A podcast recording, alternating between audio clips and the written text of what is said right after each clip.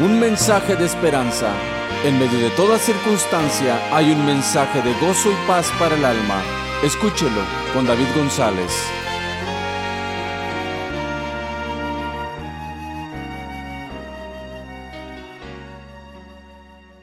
¿Por qué Gandhi no se hizo cristiano? Gandhi fue un abogado, político y pensador del siglo XIX y parte del siglo XX. Condujo la independencia en la India a través de métodos no violentos. En su autobiografía publicada en la India, dice que en su lectura de la Biblia, Gandhi quedó impresionado al leer los evangelios y su deseo fue en bautizarse y ser miembro de la iglesia cristiana porque él pensaba que en el cristianismo estaba la solución a los problemas raciales que afectaban a la India y al África del Sur. Un domingo por la mañana decidió ir a la iglesia cristiana que estaba cerca de su hogar.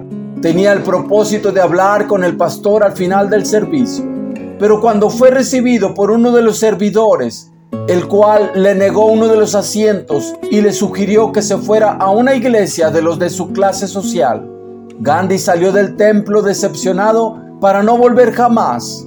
Si los cristianos también tienen diferencia de clases, pensó Gandhi, permaneceré siendo hindú y desde allí atacaré el mal.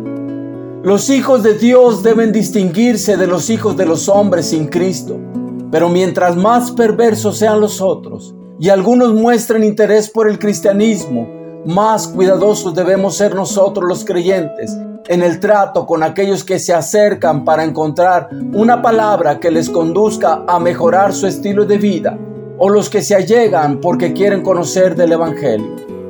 El deber fundamental de la iglesia y del creyente es compartir el Evangelio con el que no conoce del amor de Dios, del sacrificio de Cristo, del perdón y la salvación que es para todos.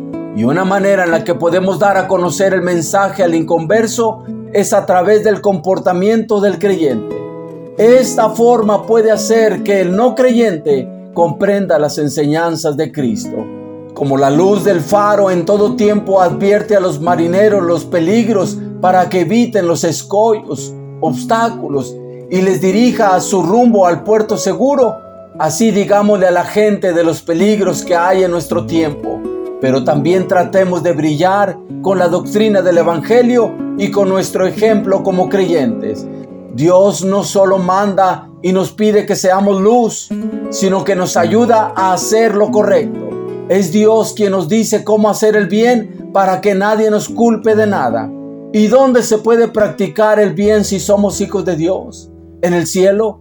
No, aquí en la tierra, en medio de una sociedad dividida, afectada por el odio y los prejuicios raciales en medio de la cual debemos resplandecer como luminares en un mundo de tinieblas.